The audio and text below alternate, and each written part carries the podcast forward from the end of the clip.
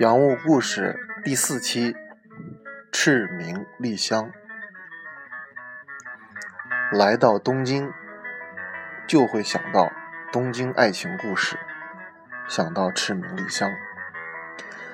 爱媛县梅津寺站的栏杆上，已系满手绢，留下了丽香最后的告别，也留下了众多情侣对爱情的美好期待和祝愿。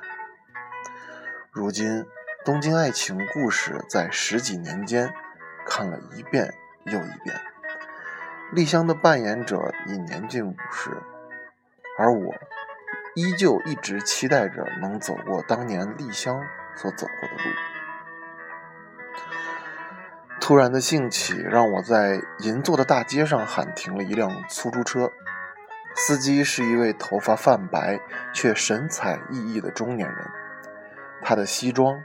他的车同他的人一样，历经年岁，却干净整洁，不乏硬朗。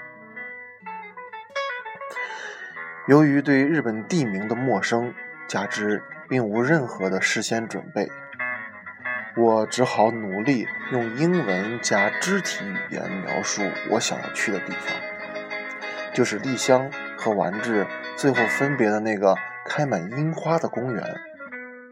当然。这个公园在涩谷区，名字叫代代木公园，是后来查了以后才知道的。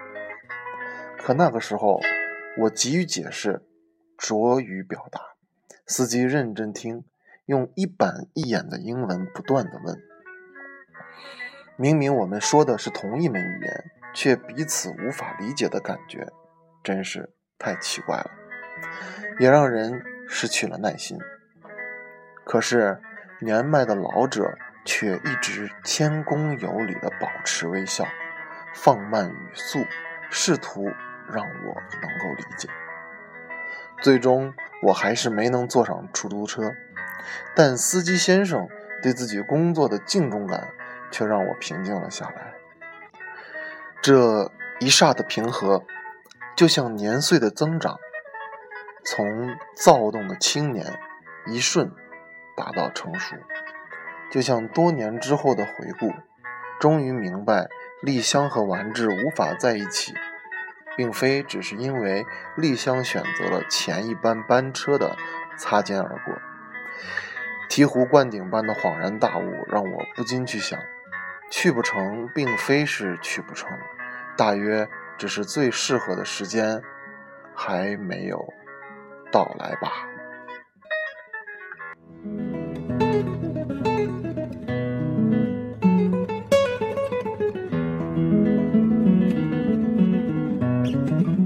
Mm-hmm.